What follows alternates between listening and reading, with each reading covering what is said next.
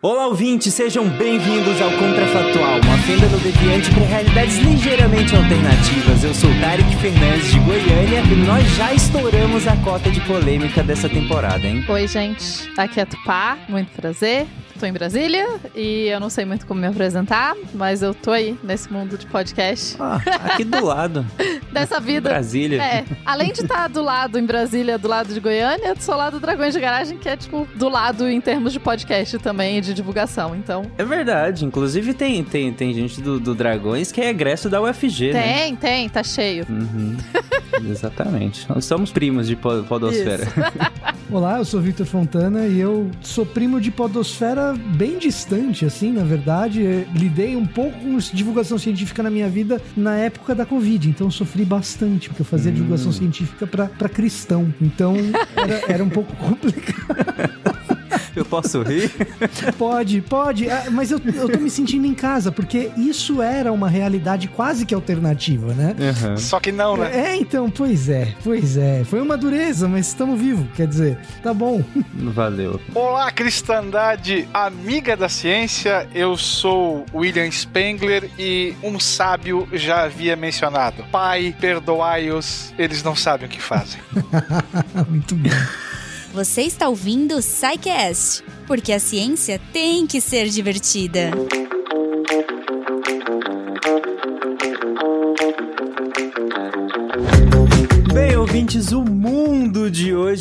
E se Jesus tivesse sido perdoado? Vamos lá, gente, devaguem. Bom, para começar, é, para quem faltou a catequese ou quaisquer outros momentos de formação religiosa aí, dada a sua religião ou a sua religiosidade ou a falta dela que seja, gente, Jesus teria sido perdoado de que afinal?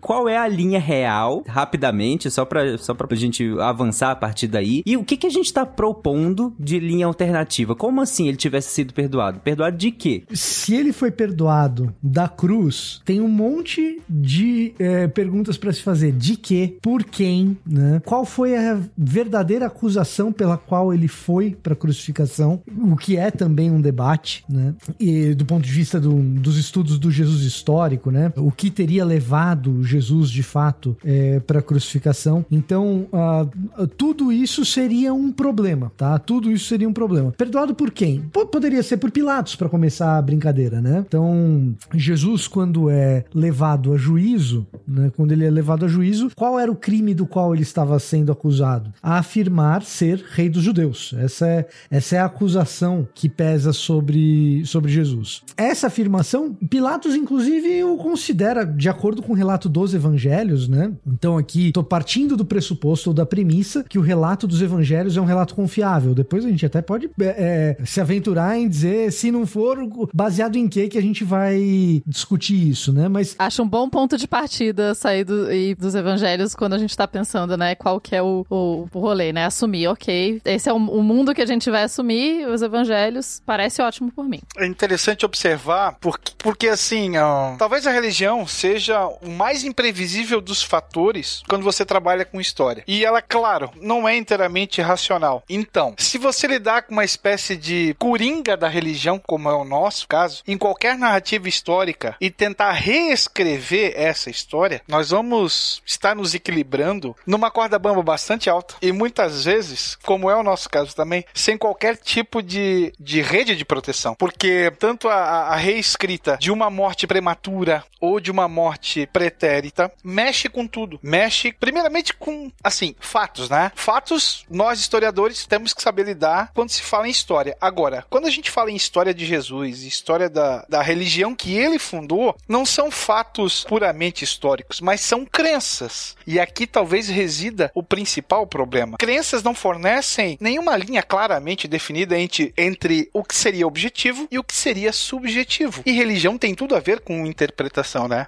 A figura de Jesus de, de Nazaré é mais ou menos como um, um para-raio que atrai inúmeras interpretações. Então, é, você especular o que talvez teria acontecido se qualquer coisa diferente da história como nós conhecemos dele e dos seus seguidores tivesse se alterado, é meio que navegar num, num oceano de infinitas possibilidades. Então, Will, deixa eu propor um negócio, então, dentro dessas infinitas possibilidades, assumir algumas premissas e propor algumas dessas possibilidades, pode ser? É... Sim! Por favor.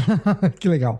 Então é o seguinte, ó, é, se a gente assumir que esses relatos dos evangelhos tinham credibilidade e o que levou Jesus à cruz foi essa afirmação de ser o rei dos judeus, e eventualmente ele fosse perdoado, eventualmente Pilatos olhasse para aquela situação, se Pilatos estava de fato, que essa é uma outra discussão enorme, se Pilatos estava de nisso. fato a- a- a- é, presente no evento da crucificação, né?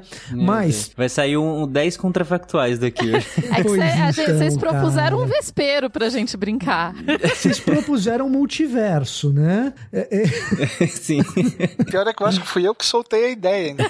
Aí olha só, Pilatos vai lá e perdoa. De pronto, de pronto você tem um problemaço entre discípulos de Jesus e um problemaço entre liderança em Jerusalém. Por quê? Porque é o seguinte, todo o lance de Jesus é e, e todo o percalço que ele causa no judaísmo do segundo templo, o judaísmo do segundo templo é o tipo específico de judaísmo ali na, religião, na região da Judéia e da Galileia no- nos anos da época de Jesus, né? Eu, inclusive, colocaria como judaísmos do período, né? Porque eu acho. Perfeito, perfeito. Eu veria que são muitas formas de religião, só porque quem tá ouvindo a gente talvez fique com a impressão que era uma religião organizada, única e tal, e não era bem assim. Não, você tem diversos grupos e não necessariamente esses grupos que compõem o que se chama, é, o que se convenciona chamar judaísmo do segundo templo, são grupos que hum, as pessoas normais aderiam a esses grupos. As, as pessoas do cotidiano normal, da vida campesina, não necessariamente pertenciam a um desses grupos, mas assim, o fato é que esses diversos grupos que compunham o, o- o que seriam os judaísmos do segundo templo, então aqui a gente está falando de grupos que são político-religiosos, como fariseus, como saduceus, essênios, se de fato existiram, zelotes. Todos esses caras pensavam alguma coisa a respeito da vinda de um possível Messias. Né? Fariseus queriam uma chegada mais rápida desse Messias, por exemplo. E nesse período aí de Jesus, alguns caras se propuseram ser esse Messias, que seria o tal rei dos judeus, e na maior parte dos casos ele seria incumbente de trazer sobre si o, o fardo de ser um líder militar. Então é bom que a gente tem um historiador militar aqui, né? É, tra- traria sobre si o, o, o fardo de ser um líder militar. Que ele- por que um líder militar? Seria um, um líder militar em, em alguma medida que reproduziria o que aconteceu um pouco menos de 200 anos antes com a revolta macabeia, que é uma revolta dos judeus não contra os romanos, mas contra os seleucidas, e uma revolta bem sucedida, uma revolução bem sucedida. Uma revolução bem sucedida que tem data de validade, o Império Romano chega, é, domina os judeus de novo, e agora a gente está esperando um Messias que possibilite a gente, então, vencer não mais os seleucidas, mas os romanos. E aí tem um cara que tá dizendo que é esse rei dos judeus, que é esse Messias, só que no lugar de conquistar os romanos, o que acontece é que ele é crucificado. É, é- é um, assim, em grande medida o que tá acontecendo com Jesus ali é isso, e isso gera uma crise. Que os cristãos vão resolver com um negócio chamado ressurreição. Mas essa é a parte religiosa. Agora, se Jesus não foi crucificado, você gera dois problemas entre discípulos de Jesus e liderança de Jerusalém. Por quê? Que é o seguinte: se ele não é crucificado, então ele está sendo perdoado de ser o rei dos judeus. Portanto, ele não é o rei dos judeus, ele não é o Messias. Então, começa por aí. Talvez os discípulos estão olhando ali. Só que o fato dele ser crucificado também diz que ele não é o Messias, porque o Império Romano ganhou. Então, a partir do momento que ele é perdoado, você cria um impasse gigantesco. Por quê? Porque a crucificação era a sentença que dizia: esse cara não é o Messias, ele perdeu para o Império Romano. Então ele não foi crucificado, então ele pode ser o Messias. Só que ele não pode ser o Messias porque ele foi perdoado do quê? Putz, ele foi perdoado de ser o rei dos judeus. Então você imediatamente cria um impasse muito grande, porque a cara de derrota dos discípulos de Jesus, dos seguidores de Jesus, a partir da, da sexta-feira, que a gente chama de Sexta-feira Santa, mas que para eles foi tenebrosa, seria um- uma cara de derrota por um motivo diferente. Então, sendo ele crucificado, pô, fomos derrotados porque o Império Romano venceu. Se- sendo ele perdoado, pô, peraí, esse cara, esse cara só tem uma chance desse cara ser o Messias de verdade. Agora que ele foi, foi perdoado, ele convence todo mundo que ele, que ele enganou todo mundo. Ele convence todo mundo que. Ou ele convence todo mundo que ele era o Messias de fato, e agora a gente parte pra cima de Roma numa marcha vitoriosa. Mas a cruz, ela é uma baita de uma. é- é- é de um jogo duro pra quem era discípulo de Jesus. Porque qual fosse o resultado, quando ele foi pro julgamento, antes da sentença da cruz, já era uma sentença de derrota. E a real é essa. A real é, pô, é, então ele não é o rei dos judeus, então ele tá desmoralizado. Ou então ele se diz mesmo o rei dos judeus, mas foi crucificado, tá desmoralizado do mesmo jeito. Então, assim, no fundo, no fundo, quando ele foi para o julgamento, ele já estava sentenciado como derrotado e como um messias falso. Essa é mais ou menos a situação que, do ponto de vista do que aconteceria nos- nas próximas horas, nos dias seguintes, seria, compli seria complicado para todo mundo ali. Mas aí nesse sentido, Vitor, o perdão não seria uma, talvez, pensando nos porquês, né? E aí a gente desenvolvendo as consequências. O perdão não poderia ser uma tentativa justamente de deixar, de relegar a insignificância, de tentar justamente tirar essa coisa grandiosa e falar, não, não é nada disso, gente, perdoa o cara, tem nada a ver, não é rei de nada mesmo. Sabe? é uma um tentativa problema. de deslegitimar mesmo. Assim. E aí é um problema, porque se ele é. Esse é, um, esse é exatamente esse ponto que eu tô fazendo, Tarik. É exatamente esse ponto que eu tô fazendo. Se ele é perdoado, é, é tipo, ah, esse cara aí é inofensivo. Então ele não Uhum. pode ser um Messias. Se ele é inofensivo, ele não pode. É, é, é, se ele é inofensivo, ele não pode ser o cara que vai nos conduzir a uma grande revolução contra o Império Romano. A exemplo do que aconteceu cerca de 40 anos depois, quando a gente tem de fato uma revolta é, dos judeus contra o Império Romano e ali ah, ah, os romanos massacram os judeus de fato, né? Mas se ele é perdoado, realmente vai acontecer, assim, uma das hipóteses é essa, vai acontecer isso que você falou. Ah, esse cara não é um big deal como ele tava se apresentando, entendeu? Ele é Sim, mais um cara, é só mais um Silva. sim. Lembre-se, senhor Bispo, da oração que Jesus fez pelos seus carrascos. Pai, perdoai-lhes. Eles não sabem o que fazem. Eu pensei em talvez torná-lo conveniente ao Império Romano, porque ele falava da, da vinda de um novo reino e tudo mais. É, mas os romanos já tinham, já estavam escolados em relação a isso, né? De certa forma era um papo muito parecido com o de seguidores de Zoroastro, talvez da, da deusa mãe Isis, né? Ah, Conversa mole espiritual, vamos, vamos resumir assim, só. Mas ele também ensinou que as pessoas deveriam dar a outra face e a perdoarem os seus inimigos. Pensa bem, que mensagem maravilhosa pregar isso para um povo submisso. Qualquer um que pregasse uma, vamos colocar entre aspas, uma submissão dócil, deveria ser protegido. Especialmente se ele também incentivasse as pessoas a pagarem os seus impostos. Afinal de contas, dai a César o que é de César. Mas eu acho que daí a gente tem umas implicações complicadas para Roma, por parte do problema de Roma com, com os judeus, inclusive, né? E com os cristãos. Tem a ver com imposto e tudo mais, mas tem a ver também com o fato deles insistirem, e eu vou colocar nesse ponto, insistirem em não cultuar outros deuses e insistirem na ideia de um deus único. Era uma terra pagã, né? Ah, sob os olhos romanos. É, é uma terra pagã que se nega ao mínimo de civilidade, porque assim, uma ideia que acontecia em Roma era quando você tinha, como você tinha vários deuses, era comum que toda vez que Roma dominava outra sociedade, significa que os deuses romanos são mais fortes que os deuses daquela região. Logo, as pessoas daquela região passam a cultuar os deuses romanos. Ou se pá,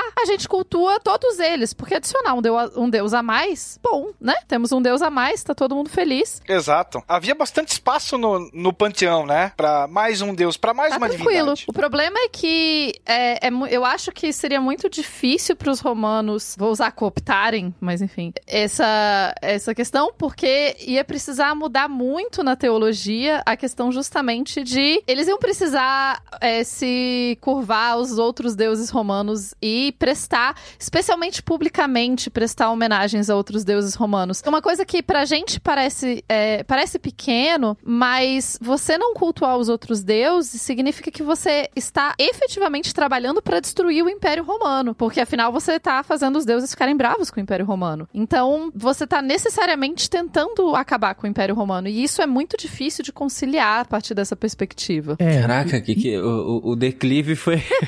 tipo, você não cultua Deus, logo você quer acabar com o império. Isso. Mas é melhor permitir que aquelas pessoas, a- aquele povinho, né, ensine e, e pratique uma, uma submissão do que insistir que eles adorassem um, um imperador. É, bom, de qualquer maneira, só o louco do Calígula acreditava que era um deus, né? Todo mundo, todos os outros sabiam que não era realidade. Mas assim, para um romano seria conveniente e, de certa forma, Jesus seria até um certo presente dos deuses. Um presente estranho, é verdade, já que ele nega a existência deles, né? Mas mesmo assim, um presente. Eu acho que os deuses possuiriam um senso de, de, de humor um pouquinho estranho. Parece pra mim, e, e- de novo, um baita de um exercício hipotético aqui, né? Mas parece pra mim que o desafio do monoteísmo, ele, nesse sentido, ele segue sendo igual, tendo Jesus sido crucificado ou não. Efetivamente. Sério? É, é, a questão do monoteísmo, sim. Eu vou, eu vou tentar explicar o porquê, tá? O judaísmo, ou os judaísmos do Segundo Templo, né? Mas esse judaísmo praticado entre os anos 100 antes de Cristo e 100 depois de Cristo, mais ou menos, né? 150 depois de Cristo, mais ou menos. Esse judaísmo, en- enquanto não houve a, a Revolução de 70, ele era mais ou menos permitido pelo Império Romano. Ele era uma coisa assim. é, o Império Romano não entendia muito bem o que acontecia ali na região da Judéia, na Galileia também. Existia até alguns romanos simpatizantes desse judaísmo. Então, deixava-se rolar é, a prática religiosa. Entretanto, entretanto, quando os judeus começam a se tornar um incômodo para Roma e se desenvolve um antijudaísmo romano, que o cristianismo depois contribui para que se intensifique, né? efetivamente Roma cria indisposição com as práticas religiosas judaicas. É, é, o Edito de Cláudio, dos anos 40, expulsa todos os judeus da cidade de Roma. Tá? Então já começa a existir uma indisposição ali nos anos 40. E os próprios cristãos, que são monoteístas, vão ser acusados depois, no final do primeiro século, começo do segundo século, de destruidores de deuses. Literalmente. Então, assim, essa, é, isso que a Tupá trouxe é- tem até uma expressão utilizada para descrever essa turma: destruidores de deuses. Essa turma é algo que se parece com uma espécie de ateísmo, porque além de serem monoteístas, além de serem monoteístas, você vai nos templos, você vai nos lugares religiosos, eles não têm imagens, eles não têm esculturas que representem os deuses. Os caras É são um ateísmo de todos os outros, exceto um. é o ateísmo de todos os outros, exceto um, e esse um, que um que é, que eu não consigo ver, tá? Então, Capitão Haddock diria, né? Iconoclasta! isso, isso, perfeito, exatamente, exatamente, iconoclastas, né? Absurdo. É, em alguma medida, é, né? Em alguma medida. É óbvio que haverá símbolos religiosos e tal, mas representação por meio de uma escultura daquele deus você não vai encontrar. Enquanto em qualquer templo romano você encontraria uma escultura de Diana, você encontraria uma escultura de Júpiter, você encontraria uma escultura de Marte, enfim. né? Então, é, essa questão da, do politeísmo versus monoteísmo é um problema independentemente. Ele efetivamente acontece mesmo com Jesus tendo morrido, mesmo com Jesus sendo mártir. Agora, a questão da bênção para o Império Romano, cara, num certo sentido, parece para mim que a maior bênção para o Império Romano se Jesus não tivesse morrido seria a, a- assim uma menor quantidade de conflitos precisamente na região da Judéia e espalhado assim em alguma medida pelo Império. Essa expulsão que que Cláudio realizou de judeus da cidade de de Roma, segundo Suetônio, e a gente não, não tem como ter certeza que Suetônio estava certo, tá? Mas segundo Suetônio, essa expulsão é, que Cláudio faz dos judeus da cidade de Roma é por causa de um cara, de um cara chamado Cristos, um camarada chamado Cristos. Aparentemente você tem judeus, aparentemente, tá? Isso é uma reconstrução difícil, mas aparentemente você tem judeus cristãos e judeus não cristãos causando confusão na própria cidade de Roma, lá nos anos 40, a ponto de fazer o imperador dizer: Quer saber, meu? Eu não quero mais papo com nenhum deles. Expulsa todo mundo. Eles voltam para a cidade de Roma quando Cláudio morre. né? Mas o fato é que esse Jesus super pacifista, que está presente, evidentemente, nos evangelhos, foram raras as vezes em que na história da cristandade esse discurso pacifista colou. a, real, a real é que as pessoas têm muita facilidade de seguir ah, algumas coisas que Jesus diz, mas esse lado da outra face. É, a é- gente é- sabe, hoje em dia, então. né? Mas é, assim, é só entrar numa igreja, tá? Não importa a bandeira da igreja, que a gente percebe que esse lado de Jesus é um lado que é muito interessante no discurso, mas que na história da cristandade ele ele não foi é, não foi abraçado. E, e a maior testemunha é, de que esse lado pacifista de Jesus não foi assim tão abraçado são os documentos do, do Novo Testamento que são historicamente mais atestáveis, inclusive, que são as epístolas paulinas. Então, as epístolas paulinas têm aquelas que são disputadas, né? Que, ah, não foi Paulo que escreveu, 1 Timóteo, 2 Timóteo, 2 Tessalonicenses e tal, mas tem aquelas que são é, quase que unanimemente aceitas de que Paulo teria de fato as escrito. E essas, Gálatas, 1 aos Coríntios, Romanos, todas elas, é para resolver conflito interno. É porque os caras estão se pegando. Treta, né, gente? Então, esse lado- tretando, todo mundo tretando. Tretando. Ah, É resolução de A treta. treta move o mundo. É o motor da história, né? É resolução de treta. Primeiro aos Coríntios, Gálatas, Romanos é resolução de treta. Então, assim, esse lado pacifista de Jesus é um lado que, infelizmente, pegou pouco na cristandade, sabe? E você tem também é, aquela multidão de seguidores, você tem um- uma multidão de ideias também, né? Sim. Porque tem aqueles que, que o proclamam como Messias, né? Uns que veem ele mais como um salvador espiritual, outros não têm ideia do que ele pode fazer, do que ele pode realizar, mas mesmo assim talvez o adorem. Uns veem ele como um rei em ascensão, um rei, olha só, que estabelecerá uma nova ordem na Terra. Mas você tem um outro lado de seguidores que odeiam fervorosamente Roma e estão esperando que ele, como um, um bom político, lidere uma revolta contra os romanos. Você tem desde das polianas até os fundamentalistas. Eu concordo com, com o Will e, assim, uma outra coisa que a gente pode tentar pensar seria o seguinte: ah, qual seria o passo número um de Jesus a partir do momento que ele foi absolvido? Porque ele, porque ele vai ter uma série de pessoas com expectativas frustradas e outras completamente confusas. né? Acho que até ele ficaria confuso. né? Ah, eu acho, cara. Eu acho. Porque dá- dá-se a entender que toda a preparação levava para a imolação do É cordeiro. isso aí. Só que ela não ocorre, né? E ela não ocorrendo, aí, de novo, né? É o multiverso da loucura, né? Putz, quais seriam as N possibilidades eh, que ele teria pra ser? E uma das coisas que me parece que. é, é, talvez uma das hipóteses chefe na minha cabeça é de completa desilusão consigo mesmo. É de falar, cara. É, eu enganei a todo mundo e o primeiro enganado fui eu mesmo. Eu não consigo enxergar Jesus descendo da. Não descendo da cruz, mas sendo absolvido. Eu não consigo imaginar Jesus terminando essa jornada absolvido pelo Império Romano e virando só uma espécie de guru de autoajuda, sabe? É, porque, porque seria. Vamos lá, vou continuar o meu papo de contar parábolas por aí. Vamos, vamos- vamos dizer que, ah, fui absolvido, né? Uma vez que eu fui absolvido, agora eu vou continuar o que eu fazia antes. Ah, vou continuar esse meu lance de ficar contando parábolas por aí. Eu vou ser um guru de. Percebe?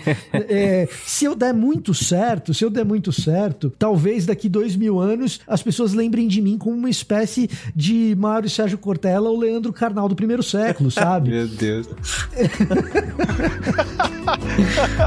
Tem que ser um cara mais cabeludo, né?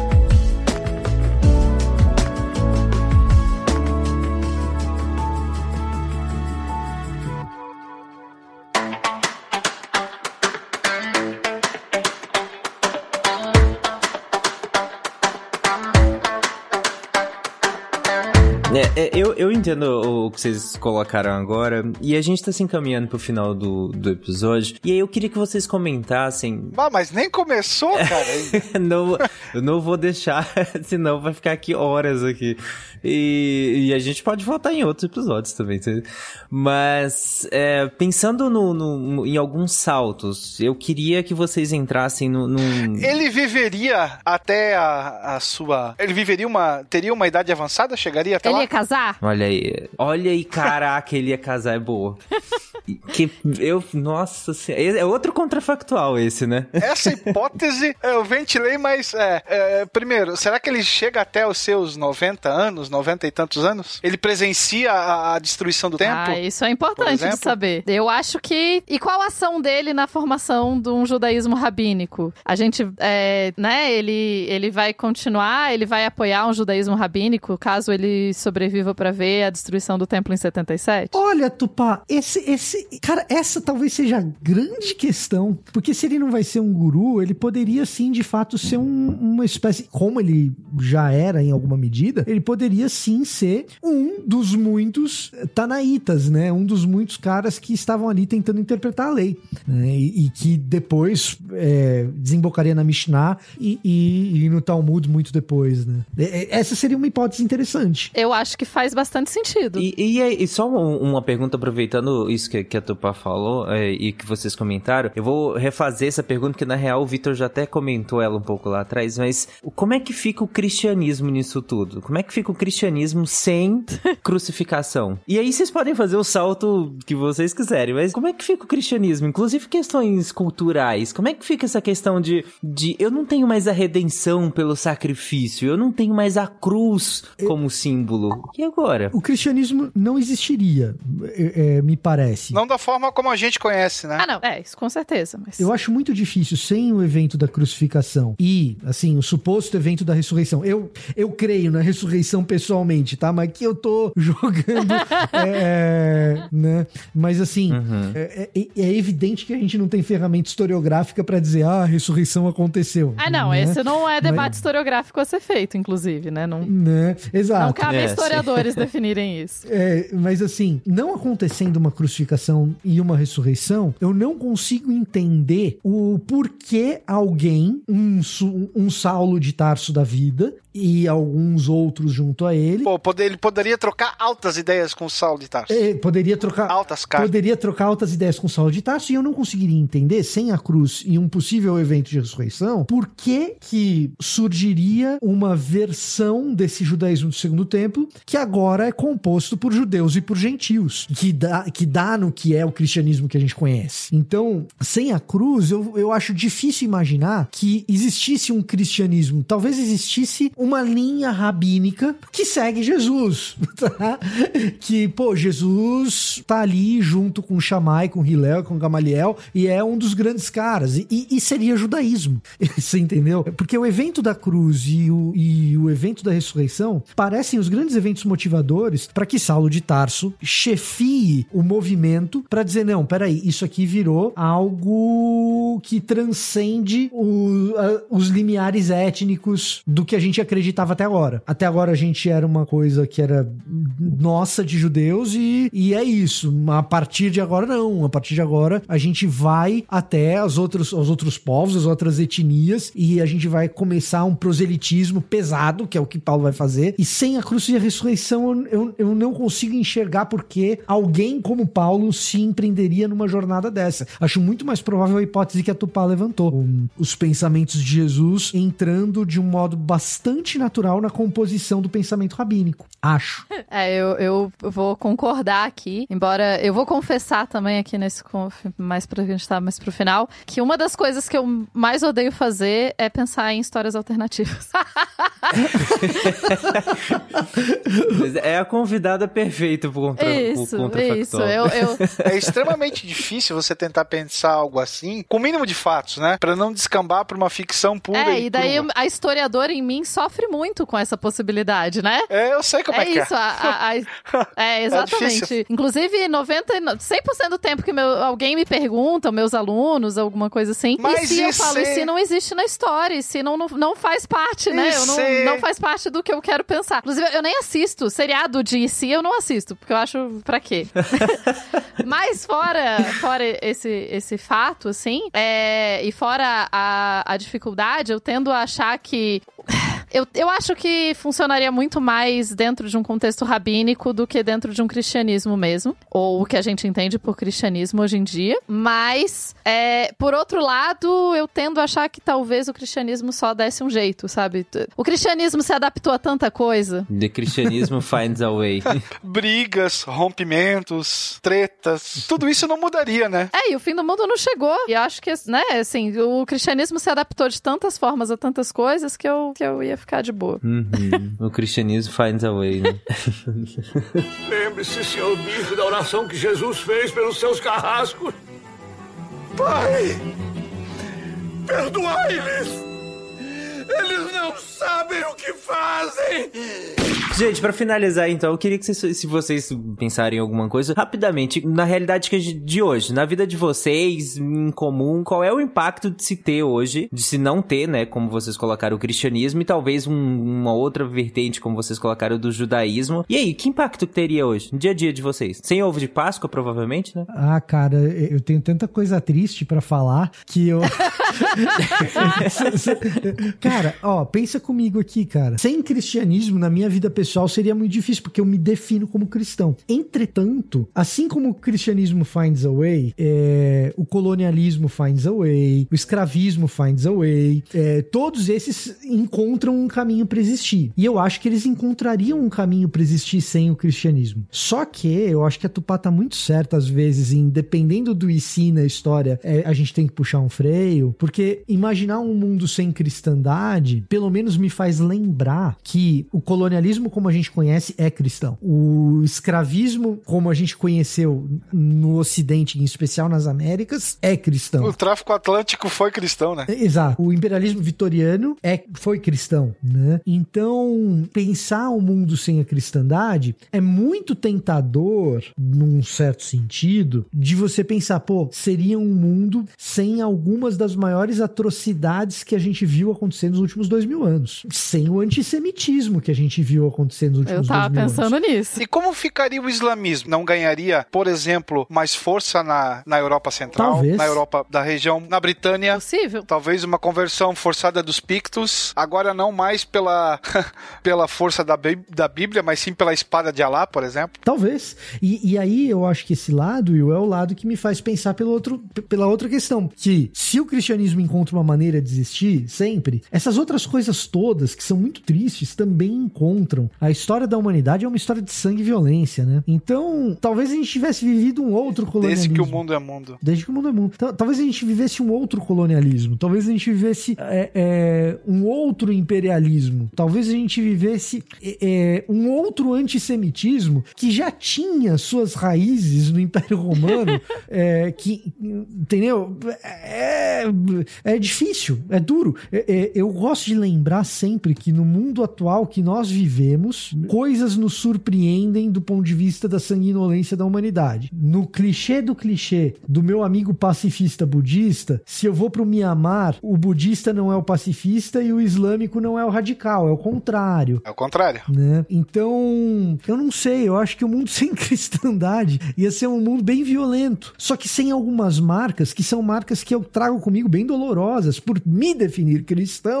e olhar para a história da minha religião e chegar à conclusão e constatar: o discurso de Jesus não pegou. Esse discurso que o Will falou no começo, pacifista e tal, é um discurso que não pegou. Se tivesse pego, eu ia falar: o mundo sem cristandade seria uma tragédia. Que o digam as cruzadas. Que eu digo aos cruzados. Uhum, legal, gostei.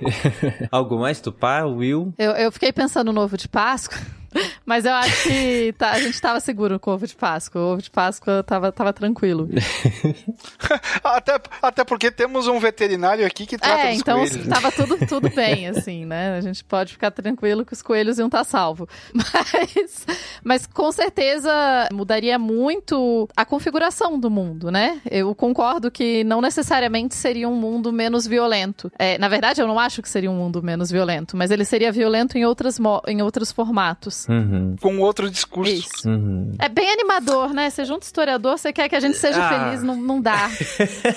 Gente, o contrafactual é famoso justamente por isso. A gente sempre, todo, todo Aquele- a gente pega uns temas assim que parece totalmente inofensivo e no final a humanidade acabou, tá todo mundo mais violento, tá tudo morto. É assim, é sempre assim. Então assim, Aquele historiador do Monty Python que passa um cavaleiro e parte ele no meio. é tipo isso. Nossa, isso... Ô, ouvinte, você pode falar. Não, não, eu lembrei da Pode cena falar. do Monty Python. Monty Python, inclusive, quero deixar aqui registrado que o, o- A Vida de Brian é um dos melhores filmes sobre Jesus que já Exato. foram feitos. Teríamos o Brianismo. e é um EC, né? E, e é um EC, é um what if. Não é não, Uhum. Jesus tá lá. Não, o que eu quero dizer é que assim, Jesus tá lá. A história do Brian é um EC. É. E se tivesse isso. um cara como o Brian, entendeu? Isso, concordo. Bom, ouvinte, e pra você, o que, que você acha desse tema? Vai lá e comenta. Você que passou todo esse episódio pensando, meu, acredito que vocês não falaram disso e daquilo e daquilo outro. Ou você que discordou completamente dos caminhos que nós seguimos, ou concordou com algum caminho, vai lá na postagem desse episódio no deviante.com.br e comenta lá na postagem do Contrafactual se você concorda, se você discorda, se você tem algum outro caminho que a gente não tenha comentado. E, gente, pra finalizar esse episódio, a gente sempre termina o, o Contrafactual com uma brincadeira, que é, eu vou falar o tema do próximo Contrafactual pra vocês, e aí vocês têm segundos pra falar o que, que vocês acham que aconteceria com a comunidade, com vocês, com o dia a dia de vocês, whatever que vocês quiserem, bem rapidamente, e os ouvintes não vão ouvir, obviamente, qual é o tema, eles só vão ouvir a resposta de vocês, que o, o editor vai mutar quando eu falar o tema, e eles vão ter que adivinhar pela resposta de vocês, que vai ser segundos sobre o próximo tema, beleza? Beleza, gostei. O próximo tema é e se?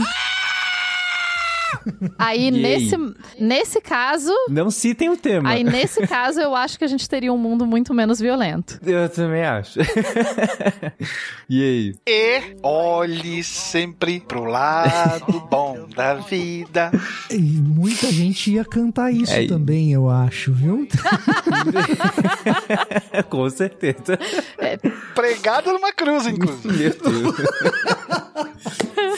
Bom, gente, eu vou finalizar antes que vocês deem spoiler. É isso, ouvintes. Um abraço e até daqui 15 dias com o próximo Contrafactual. Tchau, gente. Boa noite.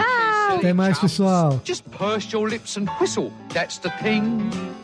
And always look on the bright side of life. Come on. Always look on the right side of life. For life is quite absurd, and death's the final word. You must always face the curtain with a bow.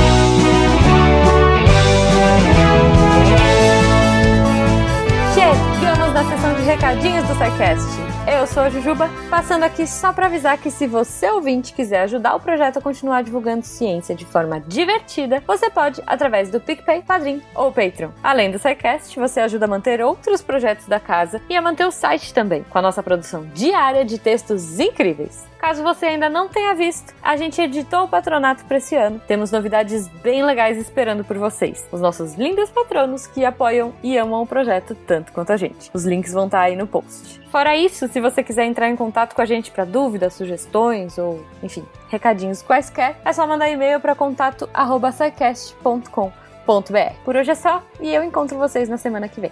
Tchau.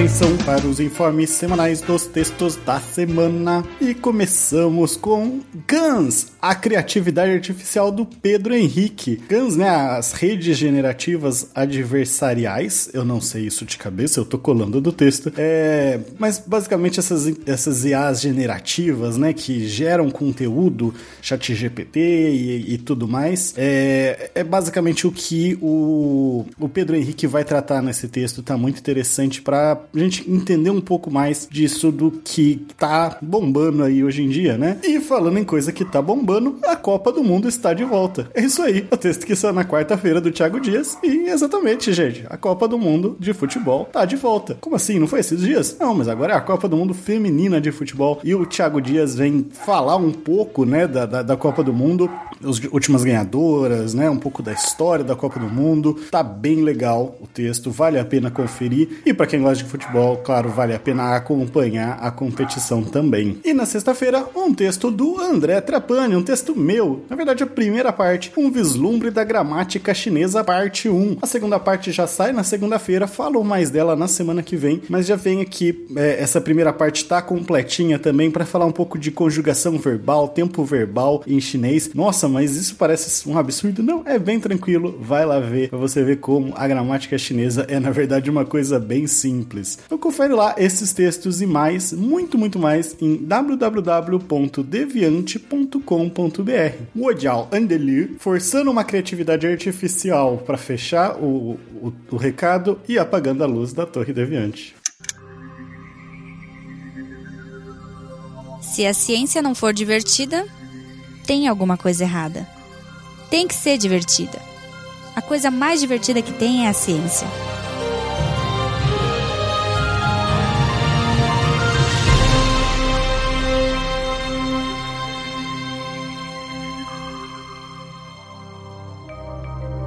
Este programa foi produzido por Mentes Deviantes.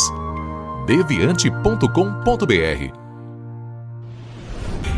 Este programa foi editado por Tapcast. Edições e Produções de Podcast.